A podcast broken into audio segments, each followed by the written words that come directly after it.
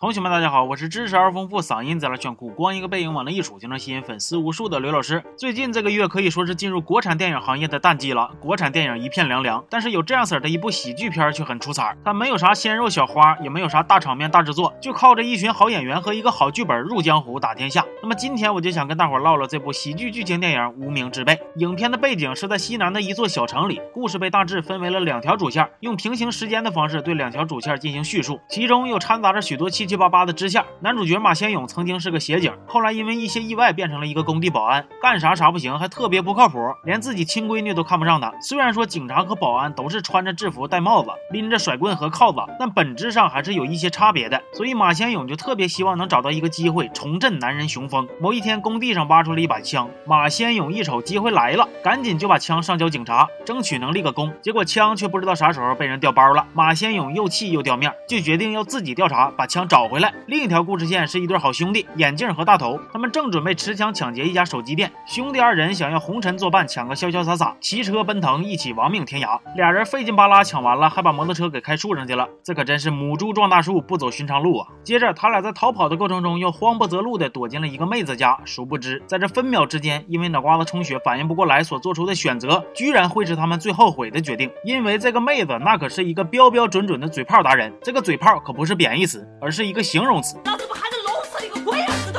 妹子高位截瘫，浑身上下除了脑袋哪儿都不能动。但是人家对付这俩笨贼，只用一个脑袋那就已经绰绰有余了。上下嘴皮一碰，那就是一顿狂轰滥炸，唾沫星子都能给他俩给砸稀碎。